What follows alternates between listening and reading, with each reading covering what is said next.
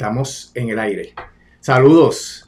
Se dirige el licenciado Rolando Emanueli Jiménez y estoy con las compañeras del bufete Emanueli. La licenciada Soena Grancoma. Saludos, Jessica Méndez Goldberg. Estamos aquí para el episodio número 13 de Bufete Emanueli, el podcast. Hoy eh, vamos a hablar sobre la actualización de la quiebra de la Autoridad de Energía Eléctrica, en dónde estamos hoy, ¿verdad? Porque ha habido muchos acontecimientos en las pasadas semanas. A pesar de que hablamos hace un tiempito atrás del tema, hace falta actualizar la información porque hay eh, una serie de circunstancias, contingencias que pueden ocurrir y que van a afectar obviamente la vida de todos y todas. Esta quiebra de la autoridad, eh, diferente a la quiebra de otras instrumentalidades y del gobierno central, a mi juicio, es más importante porque la inmensa mayoría de los puertorriqueños pues tenemos eh, que pagar energía eléctrica directa o indirectamente y eso pues eh, podría ponerse difícil con un plan de ajuste de la deuda que ponga por encima de los intereses del pueblo de Puerto Rico a los intereses de los bonistas. Recuerden que esto es un live en Facebook, pero luego esto se pone en la página del bufete eh, Emanueli en YouTube. Se pone el video ahí para que usted pueda eh, verlo posteriormente y también se publica como un podcast.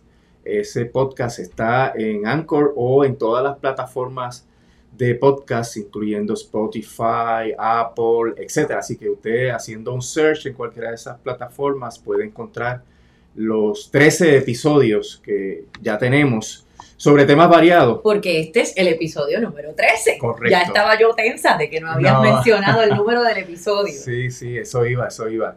Eh, lo que quiero decir es que obviamente eh, hay mucho material sobre diversos temas. Eh, hemos abordado el tema de la quiebra del gobierno central, los efectos del plan de ajuste de la deuda, hemos hablado de los préstamos estudiantiles, hemos hablado del asunto de la quiebra personal, eh, los elementos que pueden motivar a una persona a radicar una quiebra, los elementos que pueden eh, traerse en una primera reunión con su abogado, etcétera. Así que tenemos toda una variedad de temas y seguiremos todos los jueves a las 7 de la tarde discutiendo temas de interés común y la información no se pierde ahí en Facebook, sino que usted puede hacer referencia a ella en estas plataformas que hemos mencionado, YouTube y en Anchor. Y por supuesto, eh, suscríbase a los canales y al podcast en las diferentes plataformas y marque para que reciba las notificaciones, la, campanita generalmente para que reciba las notificaciones y se entere cada vez que nosotros publiquemos eh,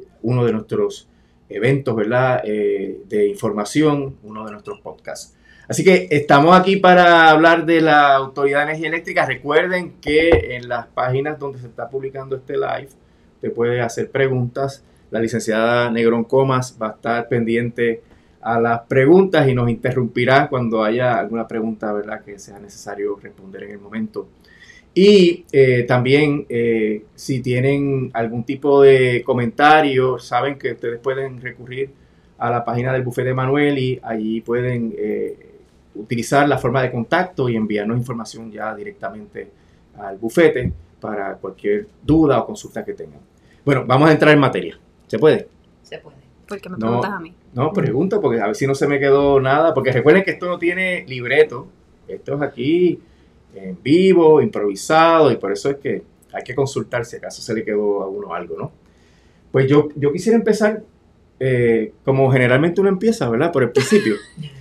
Eh, el principio es obviamente que eh, la quiebra de la Autoridad de Energía Eléctrica ocurre sin duda alguna, y esto hasta la propia Junta lo sabe, por el mal manejo administrativo de una clase política, le hace los dos partidos principales que han estado alternándose en el gobierno, que nombraron gente a la Autoridad de Energía Eléctrica, a la gerencia, que no tenían las competencias necesarias para poder ejercer esos cargos y la autoridad desafortunadamente se convirtió en una fuente de empleo para los partidos, para los acólitos, para los que van a las marchas eh, de, política, ¿verdad? De, a las caminatas y a los que participan en los procesos eleccionarios de esos partidos y, y esto ocasionó que eh, las operaciones se fueran afectando, pero también eh, hubo eventualmente una política, política deliberada de dilapidar la Autoridad de Energía Eléctrica,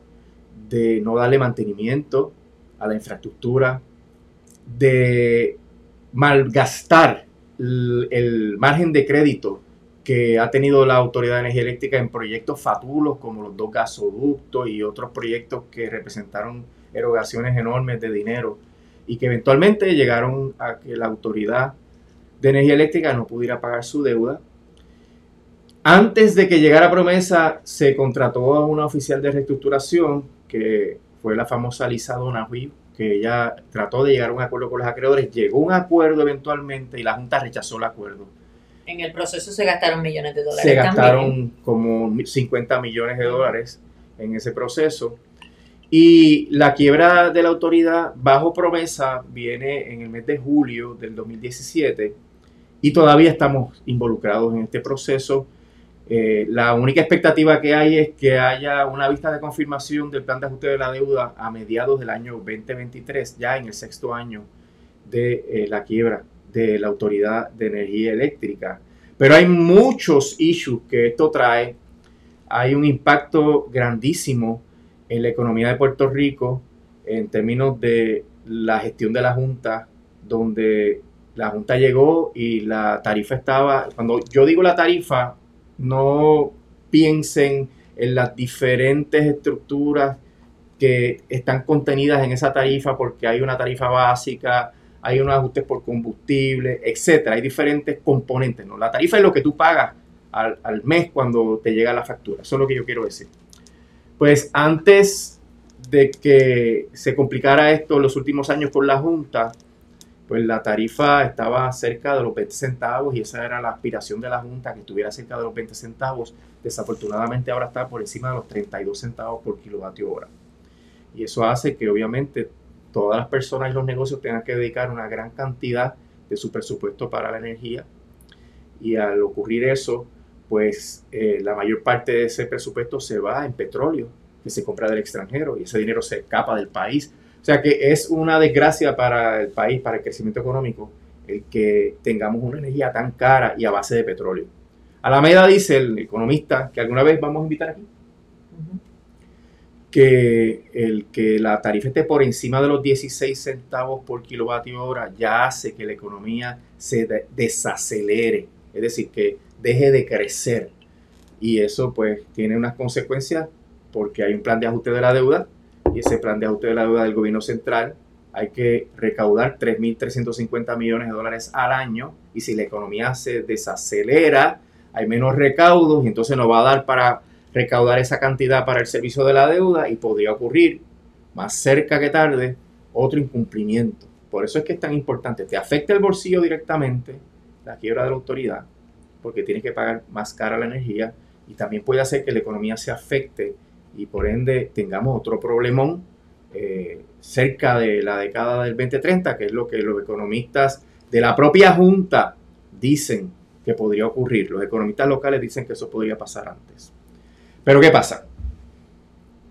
La Junta descarta el acuerdo de Lisa Donahue y entonces se pone a negociar con los bonistas un acuerdo que es el famoso RSA.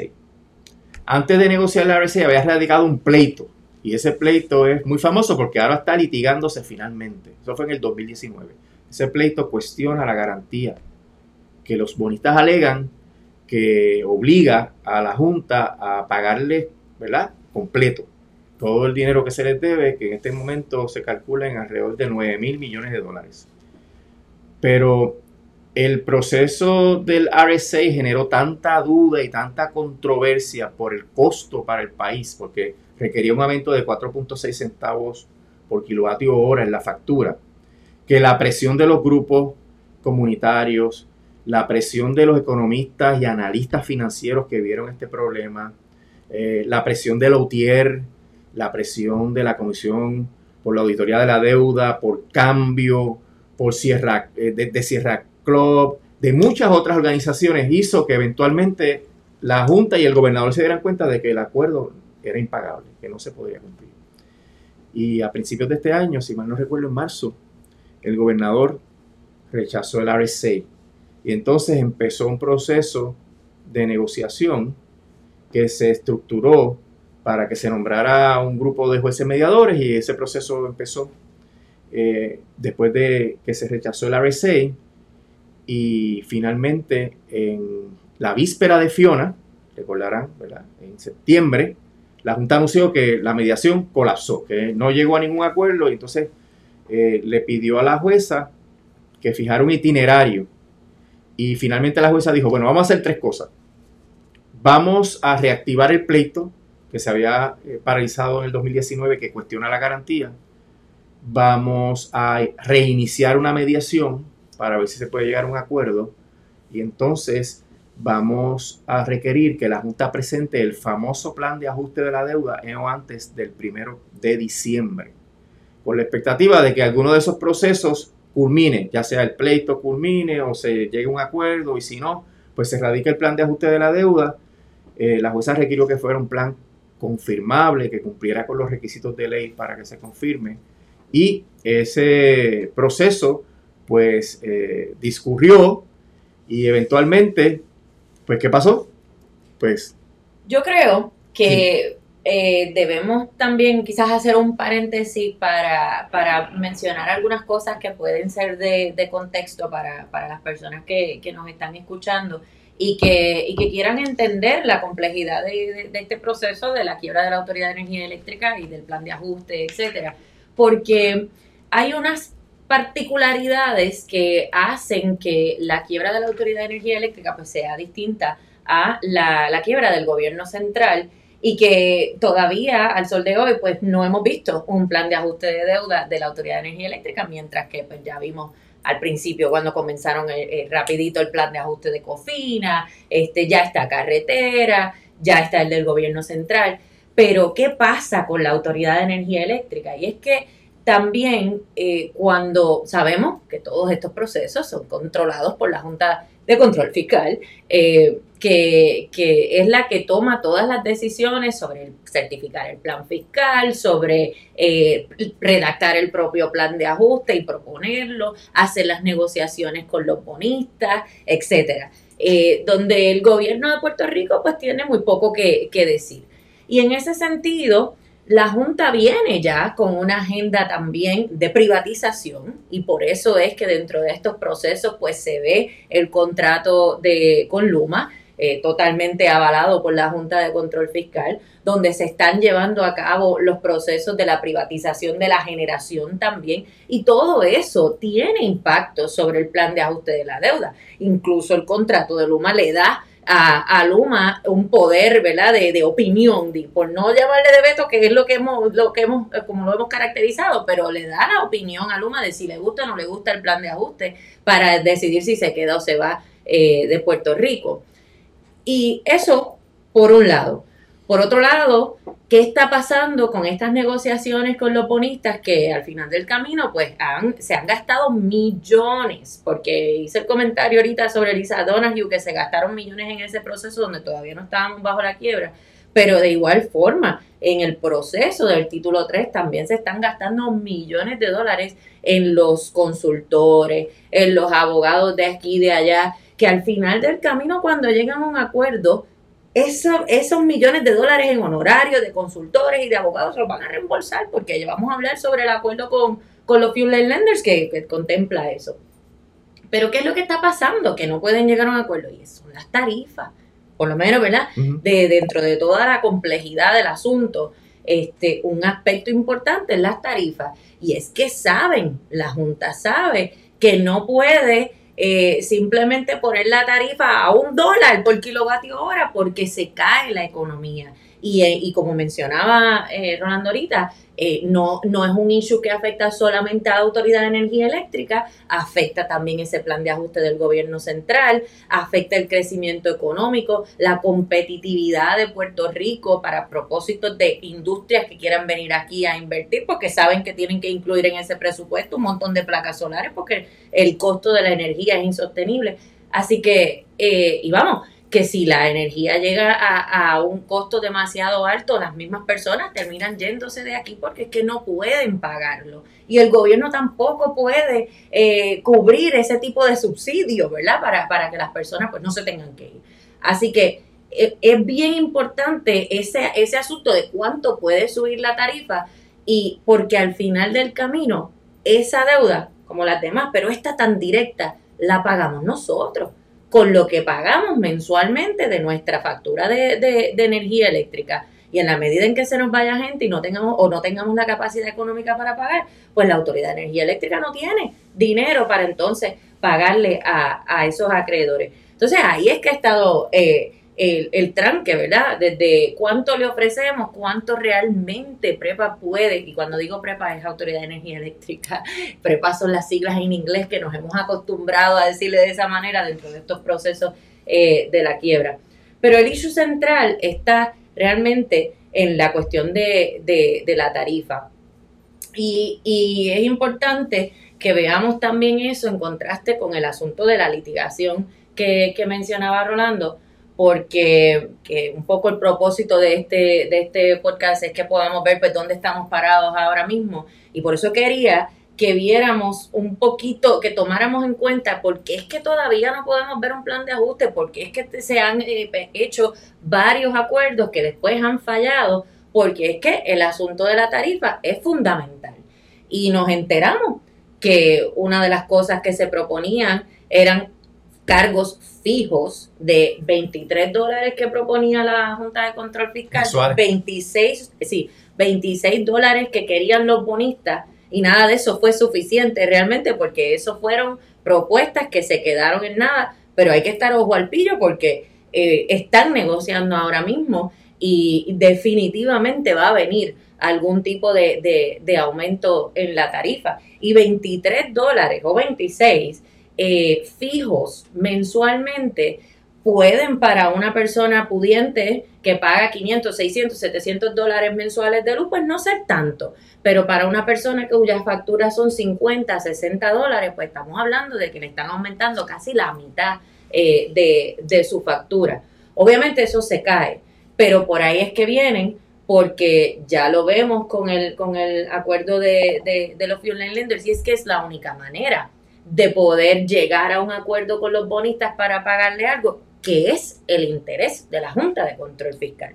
Porque si no, no negocian y, o negocian. ¿Cuál es la palabra? Negocian.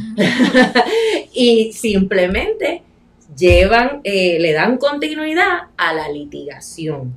Entonces, ahí quiero que, podamos hablar sobre, sobre la litigación, porque quizás eh, hemos visto en lo que se está reseñando de los procesos, ah, pues que, que no se ha dado el, plan de ajuste de deuda porque están negociando, pero poco se ha discutido sobre esa litigación y lo que implica esa litigación para el futuro del, del caso de, de, título 3. Así que yo creo que debemos un poco explicarle a las personas en arroz y habichuela qué significa esa, esa, esa litigación.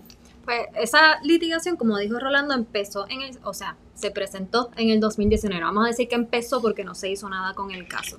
Pero en el 2019 presentaron el caso y posteriormente empezaron a negociar con los bonistas y abandonaron el caso por completo. Y el propósito de ese caso era establecer que los bonistas no tienen el derecho que ellos piensan que tienen. Y eso es la, forma más sencilla de explicarlo, porque los bonistas piensan o, o creen que nosotros vamos a creernos que ellos tienen una garantía sobre los ingresos brutos de la Autoridad de Energía Eléctrica, lo cual es incorrecto por los propios documentos en donde surgen las emisiones de bonos que tienen estos bonistas a su favor, se, se, sabe que no es cierto que tienen ni una garantía, ni mucho menos sobre los ingresos brutos de la Autoridad de Energía Eléctrica.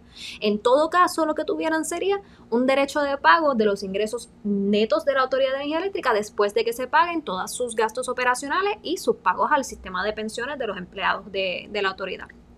Pero ahora, después de, la, de fallar por completo, fracasar la mediación que siguen tratando de revivir, la Junta reinicia ese litigio porque evidentemente no estaba llegando a un acuerdo con los bonistas. Para nosotros parece tal vez algo un poco absurdo, que tres dólares es la diferencia que no pueden como que reconciliar.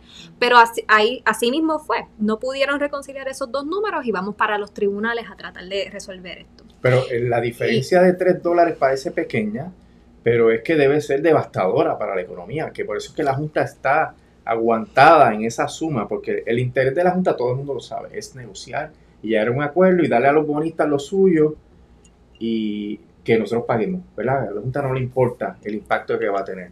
Pero parece que es tan malo el impacto de esa pequeña diferencia que para nosotros podría ser pequeña en este momento, pero que en términos macroeconómicos es tan grande que la Junta dice que no puede tirarse, no puede llegar hasta allá. Y eso, eso es eh, algo que, tiene entonces la negociación eh, detenida. Sí, pero de igual manera, eh, esa diferencia establecida, se, se reinicia ese litigio y la Junta viene con nuevos argumentos. Viene ahora, no solamente ustedes no tienen una garantía, no solamente no tienen derecho a pago de los ingresos brutos de la autoridad, ustedes no tienen derecho a pago. Ustedes tienen derecho a una cantidad de dinero que ya fue depositada en una cuenta de banco que tiene nombre y apellido. Y ahí lo que hay son cuántos? 8 millones. 8 millones de dólares para pagar una deuda de 9 mil millones. Así que en ese punto está ese litigio ahora mismo. La Junta le está diciendo como estrategia de negociación, vamos pero la Junta le está diciendo a los bonistas, ustedes tienen derecho a 8, mil, a 8 millones de dólares, no a los 9 mil millones que ustedes quieren cobrar. Pero ¿qué pasa? Que mientras está corriendo este litigio, también están corriendo los otros procesos que Rolando ya describió. Está corriendo el proceso de presentar un plan de ajuste de deuda y entonces está la mediación con los mediadores tan imparciales que nos, que nos han tocado en este, en este bello proceso de, de la Autoridad de Energía Eléctrica. Así que mientras se está ventilando este caso, hay unas fuerzas intentando de que no se resuelva realmente.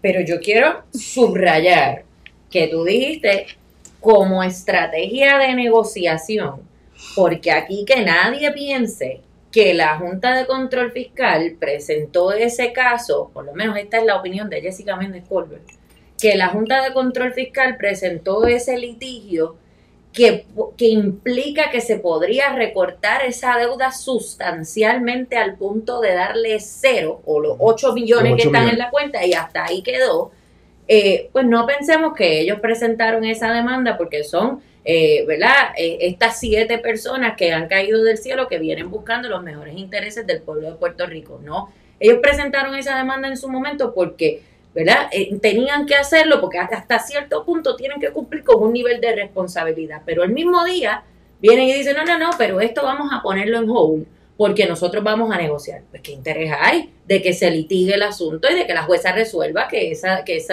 esos bonos no tienen esa garantía que alegan. Por lo tanto, ahí lo paran.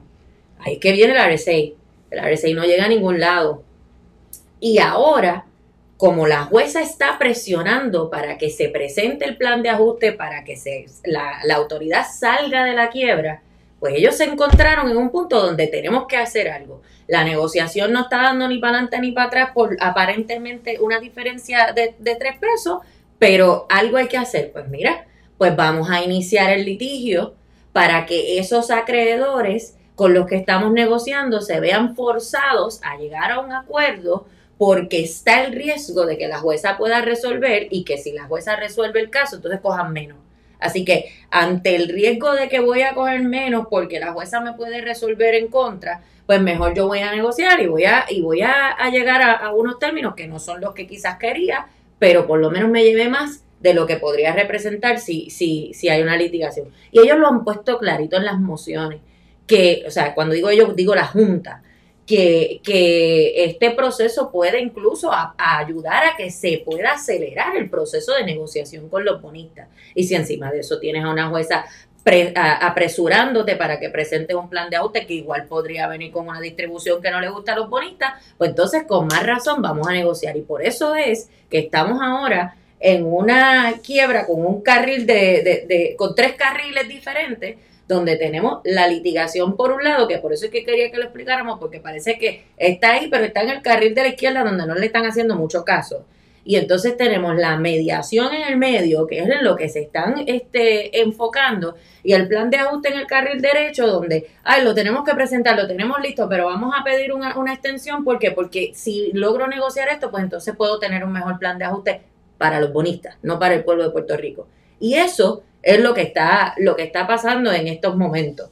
Y, es lamentable, porque eh, comentábamos fuera del aire que aún ayer, cuando vemos la, en, la vista eh, ómnibus que se, que se presenta, que se, que se hace todos los meses y se discuten distintos temas, lo primero que, que se discute la extensión, vamos a hablar, ¿verdad?, de cómo se ha ido extendiendo, pero lo que quiero comentar es que incluso cuando se trata de traer el tema de la litigación, porque están hablando este, de los bonistas y de guardar la confidencialidad, pero vamos a traer esto adelante para que la jueza sepa más o menos dónde estamos parados sin violar la confidencialidad. Cuando se trata de mencionar el asunto de que, espérate, espérate, aquí hay una litigación, entonces no se trata de si la autoridad de energía eléctrica este, puede pagar y cuánto puede pagar, se trata de si tiene que pagar, ah, no, la jueza interrumpe no, eso no lo vamos a traer. Eso lo traía el Comité de Acreedores No Asegurados, que obviamente este, favorece la litigación porque los acreedores no asegurados están a lo último del pote y a ellos les conviene, ¿verdad? Que esta deuda que dicen que es asegurada, pues que no se considere de esa forma para que ellos, ¿verdad? Pues de algún lado puedan, puedan cobrar también. Así que lo plantea el abogado e inmediatamente la jueza lo interrumpe. No, porque ella está consciente de que eso está ahí, pero eso no es lo que estamos discutiendo ahora. Entonces, es para que ni siquiera quede en el récord, para que ni siquiera los periodistas que están escuchando puedan hacer la reseña de que, oh, pero ojo, que también se discutió esto, que también está pendiente y que nadie le está prestando atención. Y hay que estar bien claros.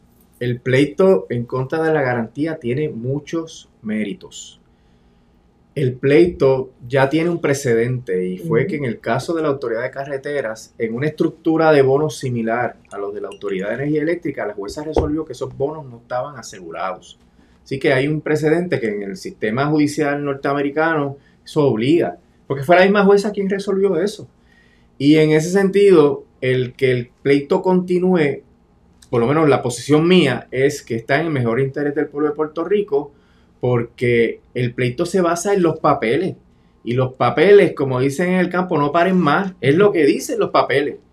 Y dentro de todo el análisis que se ha hecho, las, interpretaciones más persuasivas son las que hace la Junta. Pero no solamente la Junta, el Comité de Acreedores No Asegurados, la UTIER, el sistema de retiro, los Fuel Islanders, la Junta. Es decir, los ya... Se fueron, pero, pero, pero, estaban de acuerdo, estaban de acuerdo en que esa era la interpretación y tuvieron años montados en ese mismo tema. El, el punto es que el peligro que corre Puerto Rico es que la Junta negocie un acuerdo muy costoso para el pueblo de Puerto Rico cuando tiene en las manos la herramienta de la ley de quiebra y de ese caso que permitiría que en vez de 9 mil millones le dé 8 millones. Y, y tomen nota, son 9 mil millones de principales intereses al momento en que se radicó la quiebra.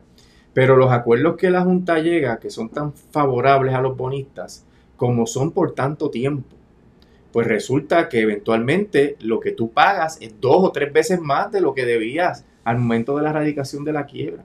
Cuando se estuvo negociando los 23 dólares mensuales de aumento de la tarifa, cuando tú multiplicabas esos 23 por el número de abonados, por el número de años, resultaba que se iba a pagar más de 20 mil millones de dólares. Y lo que se le debe a los bonistas son 9 mil. Entonces vean cómo la Junta negocia de una manera y te lo presenta, no, pero eso es un recorte. Bueno, un recorte que es mínimo a la luz de que tú tienes una reclamación, que si ganas el caso y lo terminas, pues solamente tendrías que pagar 8 millones, que eso es prácticamente darle cero. Entonces, en la vista que hubo, eh, vamos a hablar un poquito luego del proceso, pero en la vista que hubo, que Jessica la comentó, la Junta argumentó a través de su abogado Martin Binestock, que es el abogado principal que ellos tienen, que ellos no quieren presentar el plan de ajuste de la deuda hasta agotar totalmente la negociación porque creen que cuando se presente el plan de ajuste de la deuda se va a destruir cualquier posibilidad de negociación. Mi interpretación de eso es que el plan va a decir que el tratamiento que le van a dar a los bonistas es de 8 millones, porque no hay otra. O sea, la Junta está diciendo son 8 millones, son 8 millones. Lo repite, lo repite, lo repite. Cuando radique el plan de ajuste de la deuda, va a decir 8 millones. Y cuando diga 8 millones, los bonistas van a saltar en canto. En el sentido de que van a ponerse furiosos, ¿verdad? Y van a insistir en la desestimación de la quiebra, van a insistir en el nombramiento de un síndico, van a objetar etcétera, el plan. van a objetar el plan y va a haber una batalla. Pero una vez la jueza resuelva que efectivamente esos bonos no son garantizados, ese es el derecho que tienen. No tienen derecho a más. Entonces, yo quiero enfatizar algo que siempre enfatizo y yo creo que las compañeras se lo están ya anticipando, lo están adivinando. Mire, en el derecho de quiebra no hay esta cuestión de obligación moral de pagar. Eso es un problema de la culpa judio-cristiana. Aquí es un derecho que inventaron los capitalistas de Estados Unidos para ajustar sus deudas cuando caen en problemas. Cuando un deudor honesto, pero desafortunado, no puede pagar sus deudas, pues hay un mecanismo y ese mecanismo es súper poderoso. Y dice dos cosas fundamentales que aplican a la autoridad. Tú pagas las deudas prioritarias. En el caso de la autoridad no hay reclamos de prioridad, salvo los gastos administrativos, que son los gastos del proceso de quiebra y lo de Luma, ¿verdad? Que ya eso se determinó.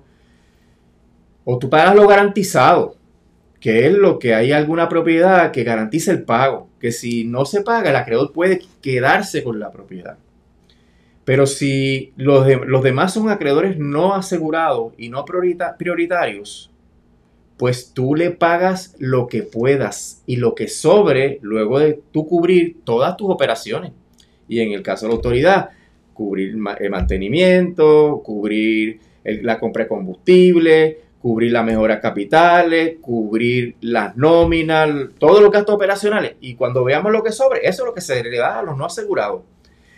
Y eso no es inmoral ni, y, mucho menos ilegal. Todo lo contrario, eso es lo que dice la ley. Así que déjense esto de que no, hay que, hay que pagar los políticos populares y PNP. No, hay que, que pagar. No hay que pagar nada. Nosotros somos abogados de quiebra y eso ocurre todos los días en nuestros casos. Y yo añado que además de que es lo que establece el derecho de quiebras, es que los, los bonistas sabían que a eso era en, lo que se estaban metiendo porque el famoso Trust Agreement establece cómo se va a pagar esa deuda. Por eso que tenemos la litigación. Así que más allá de, del mismo, de que el ordenamiento jurídico de quiebra lo permite, es que cuando se emitieron esos bonos bajo el Trust Agreement, que es el que dice cómo se van a pagar, ya ellos sabían lo que pasa es que ahora, ¿verdad? No, y más allá, porque cuando los compraron ellos, ya la autoridad estaba en la situación financiera que estaba. Porque la mayoría de estos bonistas no son los bonistas originales, son, bonistas Exacto, que esa es otra, que más de la mitad de, de, los que de, de los bonistas ahora mismo, hoy, son buitres que compraron esa deuda, como dicen por allá en mi pueblo de Añasco, a precio de pescado abombado. Y ahora quieren cobrar el 100% y hasta más. Sí, y aunque la situación está difícil y algunas personas pueden decir que está fuera de nuestro control, no es cierto que esté fuera de nuestro control. Hay, alternativas de lucha y de acción. Eh, hay, hay eh, como digo, soluciones. Hay luz al final del túnel. La vamos a hablar al final, ¿verdad? Para no. Luz al final del túnel. Al final. Es que en realidad hay que explicar otras cosas, ¿verdad? Porque ahora mismo estamos en anticipación. Recuerden que la jueza le dio hasta el primero de diciembre, pero eso se extendió hasta el 8 mediante una moción de los mediadores. Luego la Junta pidió hasta el 13 y entonces ahora han vuelto a pedir hasta eh, mañana. Y si la información que le dieron a la Junta es material y le hace cambiar de opinión, hasta el miércoles 21 para radicar el plan de ajuste de la deuda. Así que estamos aquí en vilo. Cuando nosotros planificamos esta conversación, había la expectativa de que se radicara el plan de ajuste de la deuda y pudiéramos discutir más a fondo el tema. Así que después, si sale el miércoles 21, pues discutiremos el jueves el plan. Así que se quedan en la sintonía.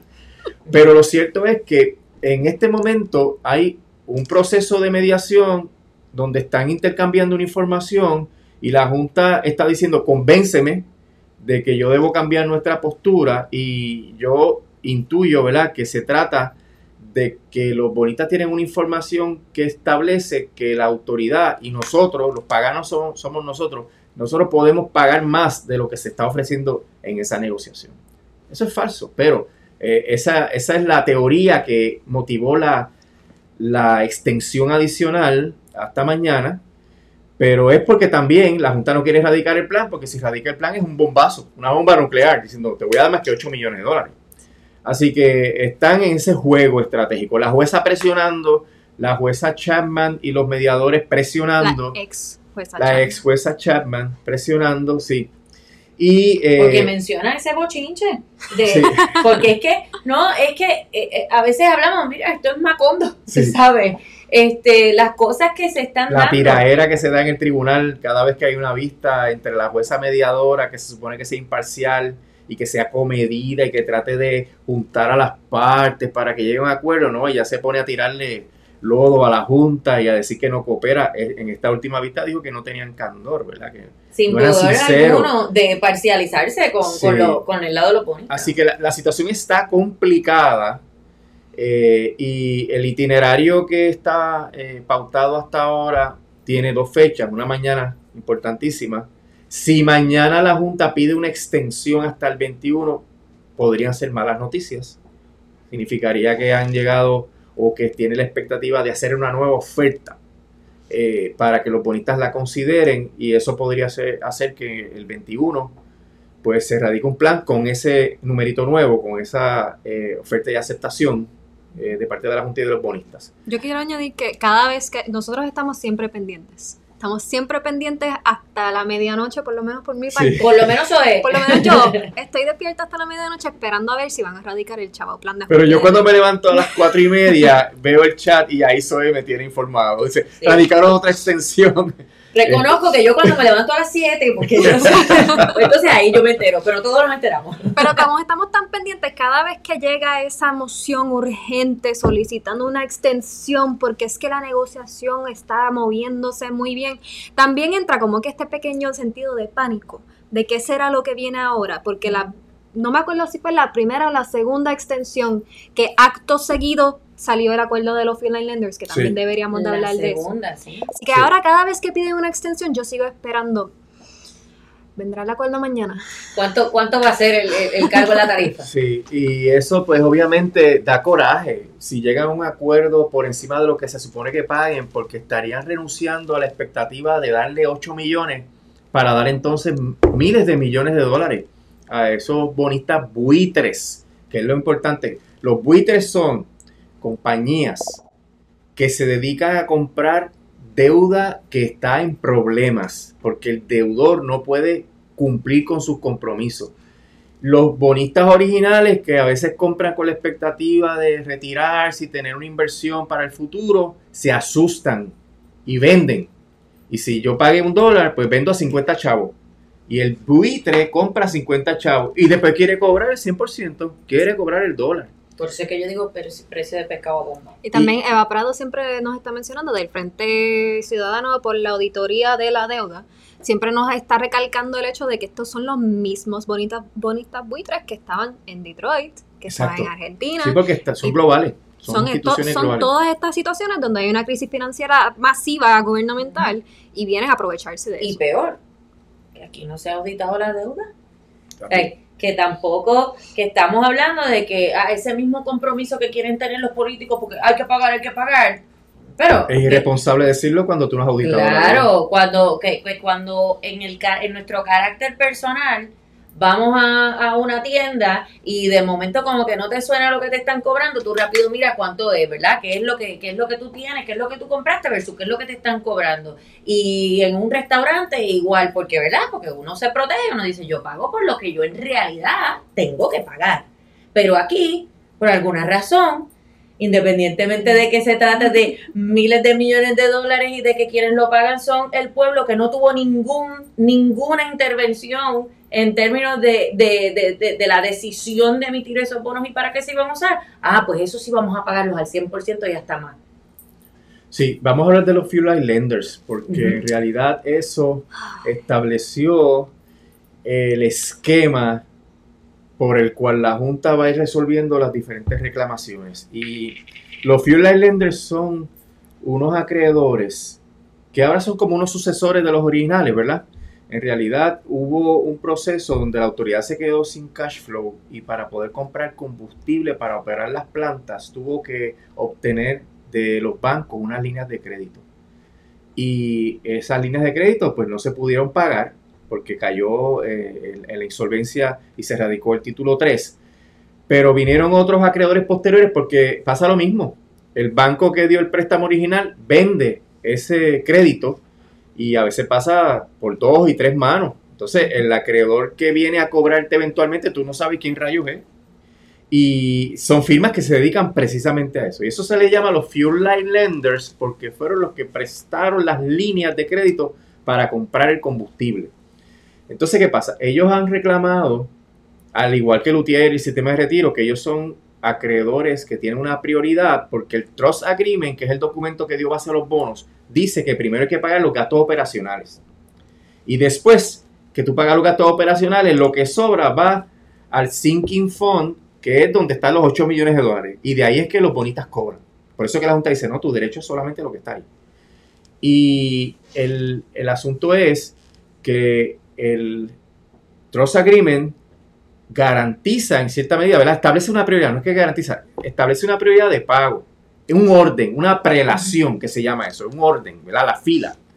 Y en esa fila están los obreros, están los retirados, del sistema de retiro, y están todos los, los suplidores y los gastos operacionales.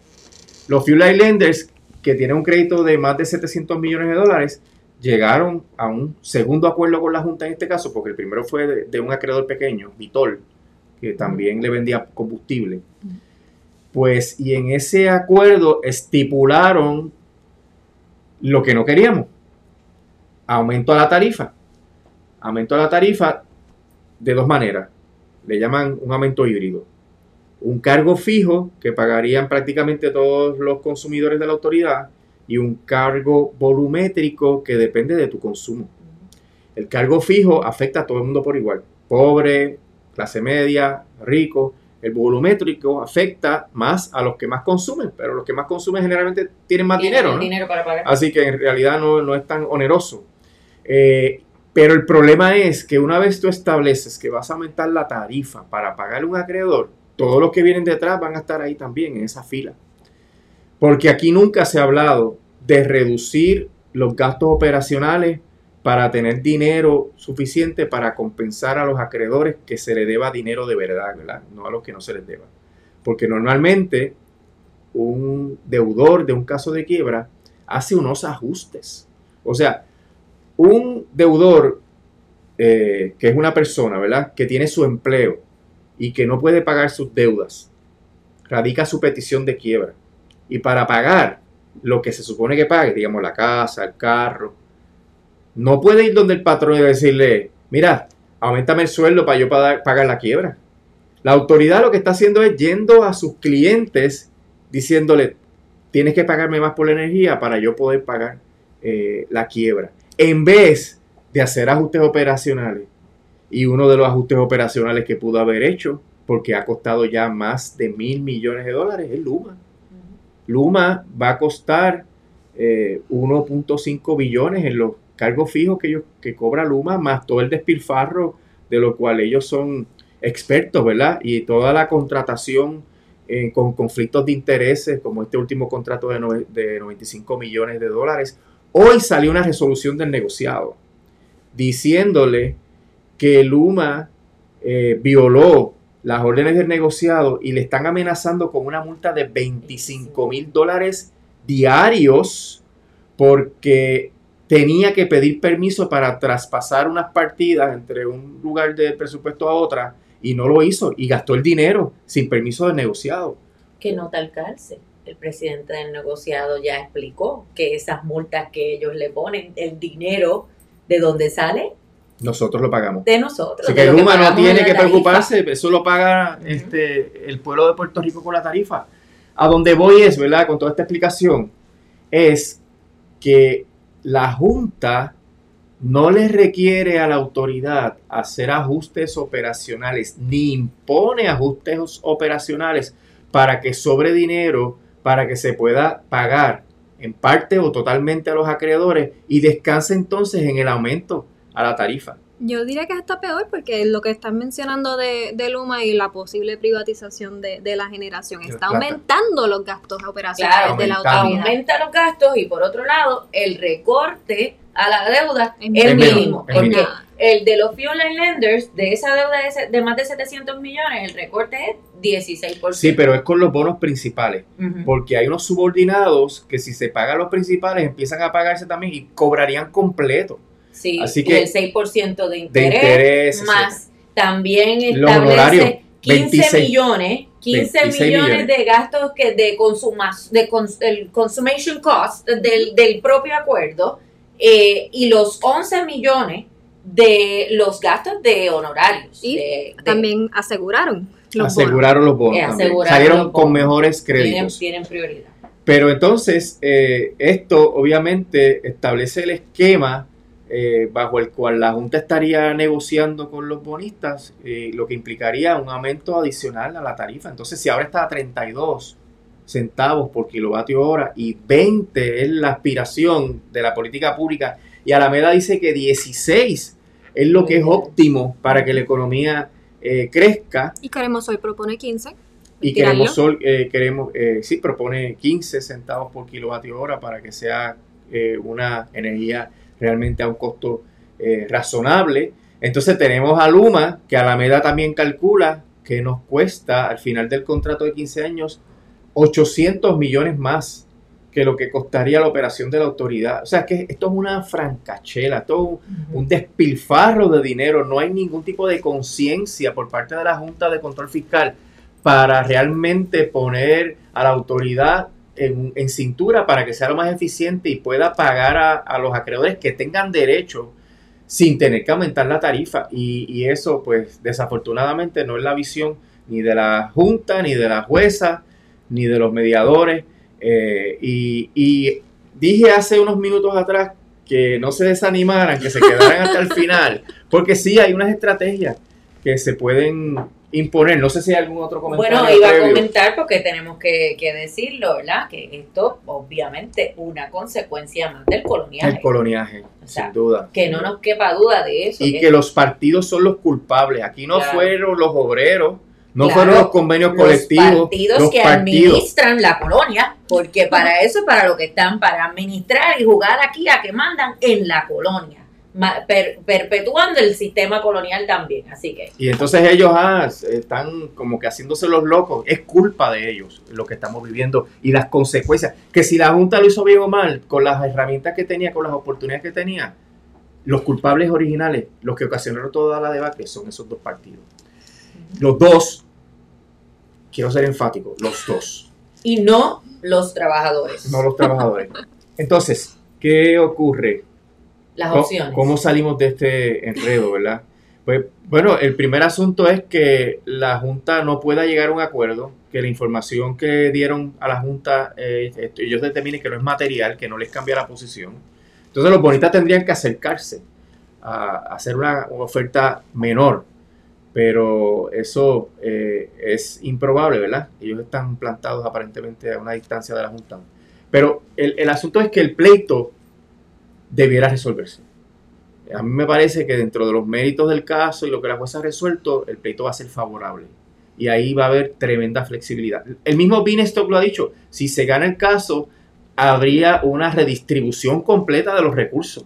Entonces se podría solventar el sistema de retiro, se podría pagar las pensiones de los pensionados, se podría mejorar el mantenimiento, las reparaciones del, del sistema eléctrico, etcétera. Habría más dinero para mejorar la confiabilidad del sistema eléctrico. Eso, esa es la primera opción que está dentro del propio proceso. Para recordar, Bienenstock es el abogado de la Junta. Sí. Que a veces decimos Bienenstock mucho y a veces no, no, no me acuerdo si las personas se acuerdan quién es. No es Este- nuestro amigo, pero podemos estar de acuerdo en que ciertamente, ¿verdad? En algunas ocasiones, pues hace los planteamientos correctos, ¿verdad? Eh, la inmensa mayoría, 99.99999, no estamos de acuerdo. Pero en este punto sobre la 00001, litigación. sí estamos de acuerdo. Bien, pero hay otra alternativa que es bien importante y que está en las manos del pueblo de Puerto Rico y es la legislación habilitadora de las emisiones de bonos de la Autoridad de Energía Eléctrica conforme a los acuerdos con los acreedores que surjan de este título 3. Y hay unos proyectos que se aprobaron. Esos proyectos no se han enviado al gobernador, por lo menos la información que tenemos es que no se envían en diciembre, porque en diciembre es diferente para los boricuas, y que se envían en enero. Si el gobernador firmase alguno de esos proyectos, hay algunos que establecen, si no todos, no los recuerdo bien, eh, que no debe haber aumento en la tarifa en esos acuerdos de los acreedores. Yo creo que, se- Ah, creo que esos son dos. Dos. Creo que son dos. que- dos proyectos. O al menos, El concepto de tarifa razonable. sí. Exacto.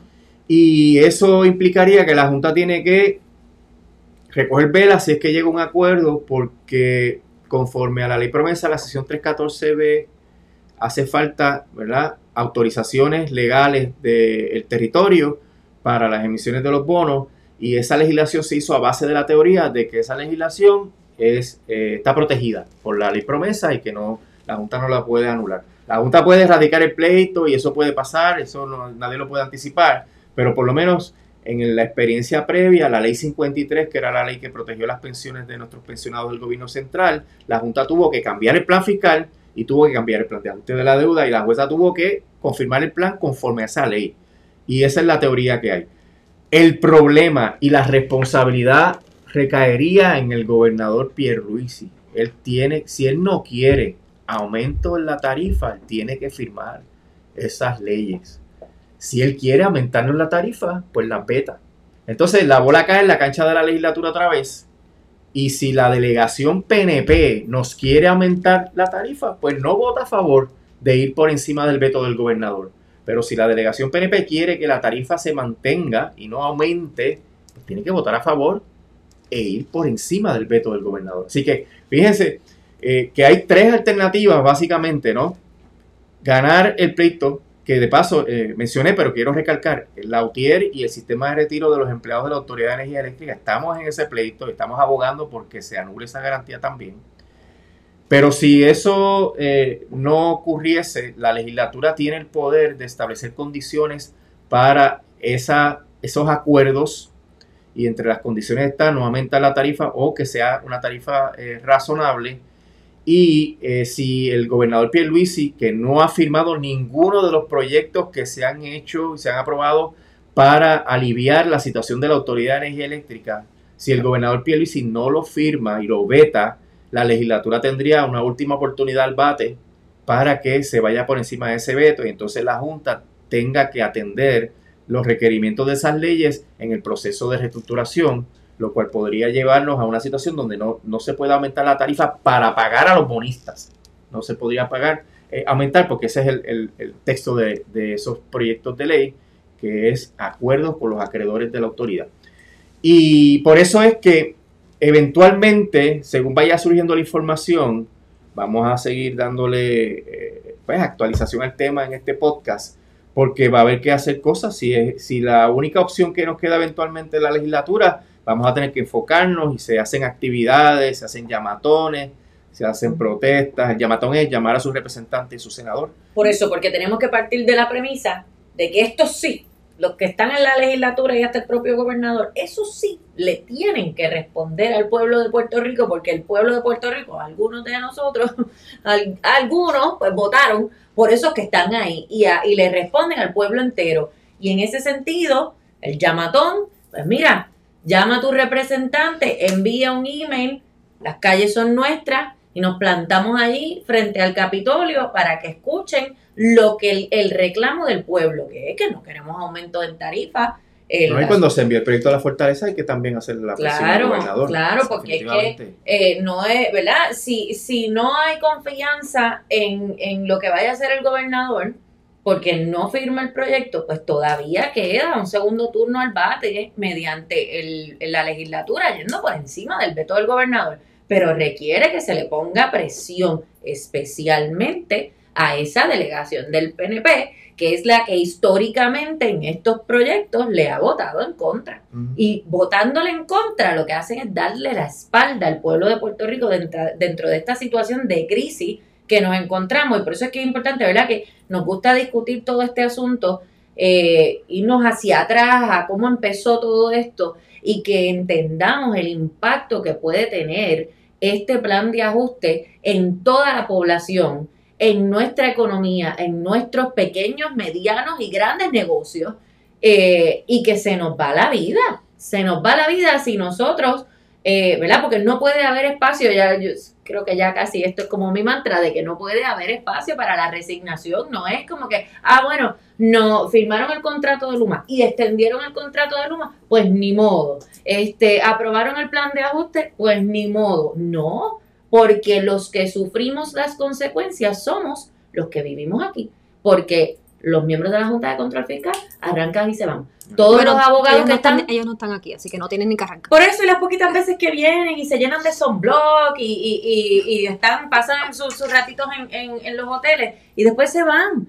Y los abogados y abogadas que están, ah, en su mayoría abogados, que están negociando todos estos acuerdos, tampoco viven aquí. La jueza no vive aquí. O sea, la jueza desde, desde el huracán, No ha venido, no ha venido. No ha venido. Desde, desde María. María. No estoy hablando de Fiona. Desde María, esa jueza no ha puesto un pie aquí para celebrar una vista aquí, donde se están resolviendo los asuntos que, le va, que van a impactar al pueblo de Puerto Rico, no esta generación, sino esta y la que viene y probablemente la otra también. Este, dentro del tema de la no resignación, ¿verdad? Rolando dio dos, dos espacios donde ahora mismo hay, hay esperanza, pero no podemos tampoco cerrarnos a esos dos espacios. No sabemos qué va a hacer la Junta con el litigio, no sabemos qué va a hacer el gobierno con los proyectos que están presentados ahora. Pero el plan de ajuste de deuda del gobierno central nos enseñó que en algún momento, desde la presentación del plan en adelante hasta que se apruebe, siempre hay un lugar para negociar, para presionar y para que el Para gobierno objetar. intervenga para objetar. Así que sí, necesitamos lo antes posible estar in- eh, involucrados en esto y meter la presión necesaria para esos proyectos para, y para todas las demás acciones que se pueda tomar el gobierno, pero no podemos rendirnos si eso no sucede. Y dentro de esa, este, dentro de ese marco, eh, la, el, ¿cómo es? el Frente Ciudadano por la Editoría de la Deuda, Queremos Sol, Cambio, Lautier, la Coalición para el Pensamiento Energético y no sé cuántas, ahí Serra Club. AIEFA y no sé cuántas otras organizaciones están celebrando unos encuentros comunitarios de deuda y energía a través de los municipios donde nos estén eh, dando un espacio para discutir estos temas con la mayor claridad y simplicidad posible con los grupos de esos municipios y tratar de hacer mesas de trabajo donde estamos buscando qué acciones podemos tomar como ciudadanos y ciudadanas para impulsar el plan de ajuste de deuda que queremos, el plan de ajuste de deuda que defienda nuestros intereses y no lo de- los de los bonistas.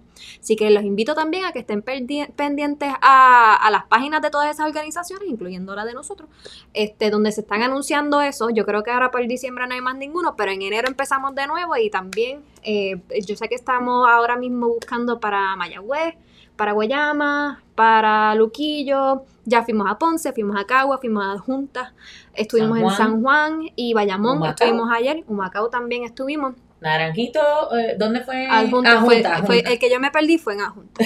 O sea, no me perdí el foro, me perdí en En Adjuntas. Y, y me disculpo. Pero sí. Así que Pero, es eso. importante que, que puedan mantenerse al tanto y participar de, de- de estas actividades porque no es solamente ir, sino que la información que reciben ahí pueden compartirla con sus familiares, con sus amistades, con sus compañeros y compañeras de trabajo, porque pueden ser temas que abruman, pueden ser temas difíciles de entender, a veces eh, nos cuesta identificar realmente cómo me, ve, me puedo ver afectado o afectada con estos temas, pero en realidad sí. Tómenlo que está escrito ahí que nos vamos a ver afectados todos y todas y por lo tanto tenemos que el conocimiento es un arma. Tenemos que estar informados de lo que está pasando. Estos encuentros se discuten muchísimas ideas, hay muchas personas que van y aportan este, mu- muy buenas ideas y, muy buenas eh, Estrategias, estrategias estrategias de, de cosas lucha. que se pueden que se pueden hacer porque no todo el mundo necesariamente se tira a la calle, pero puede hacer otras cosas. Así que son muy buenos espacios para que podamos aprender y, y de ahí, ¿verdad? Tomar, tomar las riendas de, de nuestro futuro en nuestras manos. Y se van a anunciar actividades sobre Luma. El Luma. La lucha de Luma no ha acabado. Sí, Estamos en una pausa navideña. sí, Así porque- que seguiremos. sí, pero seguimos contra Luma, fuera Luma. Y tampoco perdamos de vista que Luma afecta. El tema que estamos tocando es la Autoridad de Energía Eléctrica. Claro. Luma afecta. Luma no es algo así aparte. No es aparte, está totalmente ligado y Luma podría decir no me gusta ese acuerdo porque me cuesta mucho y, y- y irse de- del contrato. Así que hay muchas consecuencias de este plan de ajuste de la deuda. Pues yo creo Terminamos. que ya podemos decir que terminamos. Eh, a- agradecerles, como siempre, a todas las personas que, que nos han sintonizado, que ha estado muy, muy buena la... Yo miro así para la computadora, pero no es que estoy husmeando, es que estoy viendo quiénes están eh, conectados y conectadas. Así que ha sido muy bueno. Compartan esta, esta publicación. Saben que va a estar disponible en YouTube y también en las plataformas de podcast para que puedan escucharlo en otro momento o compartirlo con, su, con sus familiares y amistades. Así que yo creo que nos vamos a ver el próximo jueves. Estén Si hay plan de ajuste, Estén pendientes al tema, exacto, porque si hay plan de ajuste, definitivamente tenemos la, la parte 2 para poderles dar la actualización de lo que, de lo que podamos ver de ese plan. Eh, y nada, será entonces hasta la próxima. sí. Así que que la pasen bien. Hasta luego.